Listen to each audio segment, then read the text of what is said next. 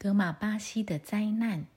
第二是加华格玛巴大宝法王。格玛巴西是成吉思汗孙子的上师，也就是十三世纪蒙古皇帝蒙哥可汗的上师。在蒙哥可汗死后，格玛巴西受到继承者忽必烈的排斥。马可波罗曾经提起，在忽必烈的朝廷之中，有位具神力的西藏喇嘛，叫做巴西。据揣测，此人若不是格玛巴西本人，就是他的随从。元世祖忽必烈命令他的士兵去杀害有名的西藏大宝法王格玛巴西，他们用尽了各种办法，下毒、纵火、烟熏、水淹、剑砍，但是每次格玛巴西都能安然无恙，而且还能以宽恕慈悲设服那些要杀他的人。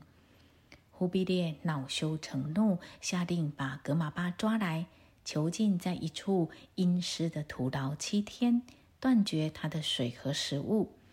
看守格玛巴西的人报告说，好像每天都有天神送食物和水给监禁的喇嘛，他们无法阻止。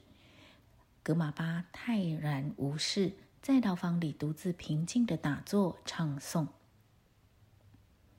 忽必烈十分失望。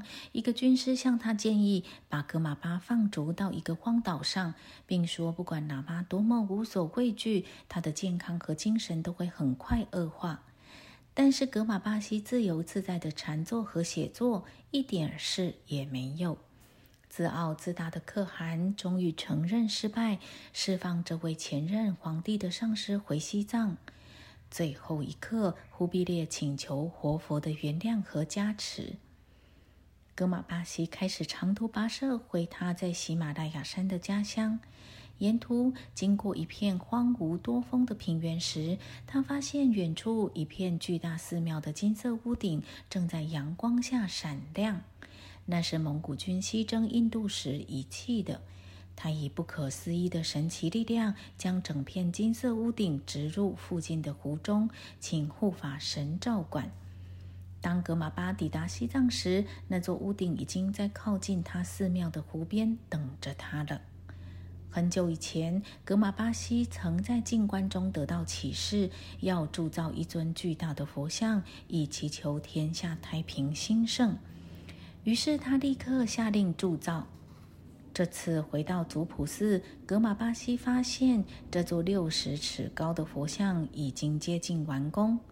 这是当时西藏最大的佛像。为了替佛像加持开光，他为佛像装藏，把释迦牟尼佛及其弟子的真正舍利装入铜像。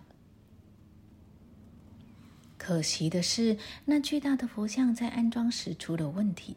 它明显的向一边倾斜，没有人敢提这个，怕引起上师的不悦。格玛巴似乎并不着急，他进入禅定，坐姿模仿面前的巨大佛像，也微微的向一边倾斜。